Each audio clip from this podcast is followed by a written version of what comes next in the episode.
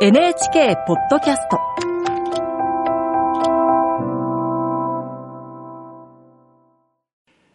こんばんは。作家の高橋源一郎です。皆さんはどのくらいの頻度で本屋に出かけますか？週に一度月に一度。それとも本はネットで注文するからほとんど行かなくなったのでしょうか？僕は今でもよく出かけます。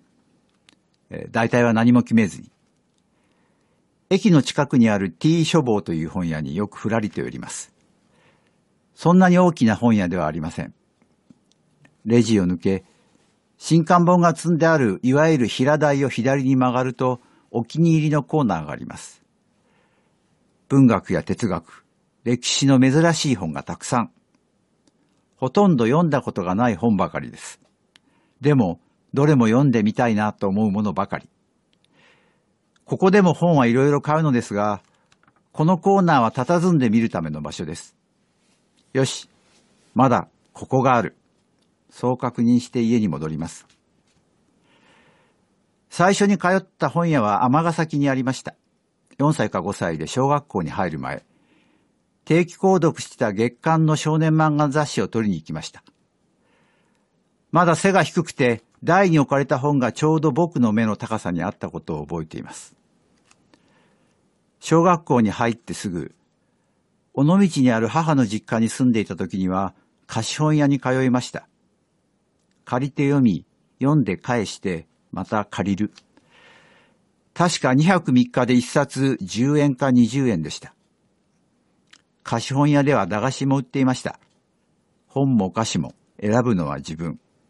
そこは大人のいない子供だけの世界だったのです。もちろん店主はいたはずですが。旅行に行くとやはり本屋を探します。本を買いたいわけではありません。そこにどんな本屋があって、どんな本があるのか。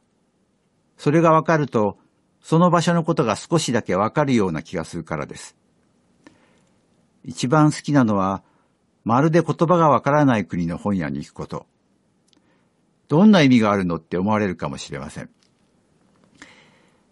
旧ソ連邦のトルクメニスタンに行った時、小さな本屋に出くわしました。もちろん、中に入り、棚を埋め尽くした本を見ました。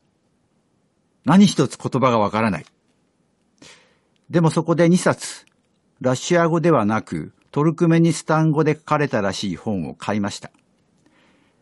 なんだか小説のような気がしたからです。まあ、まるで違う可能性もあるわけなんですが。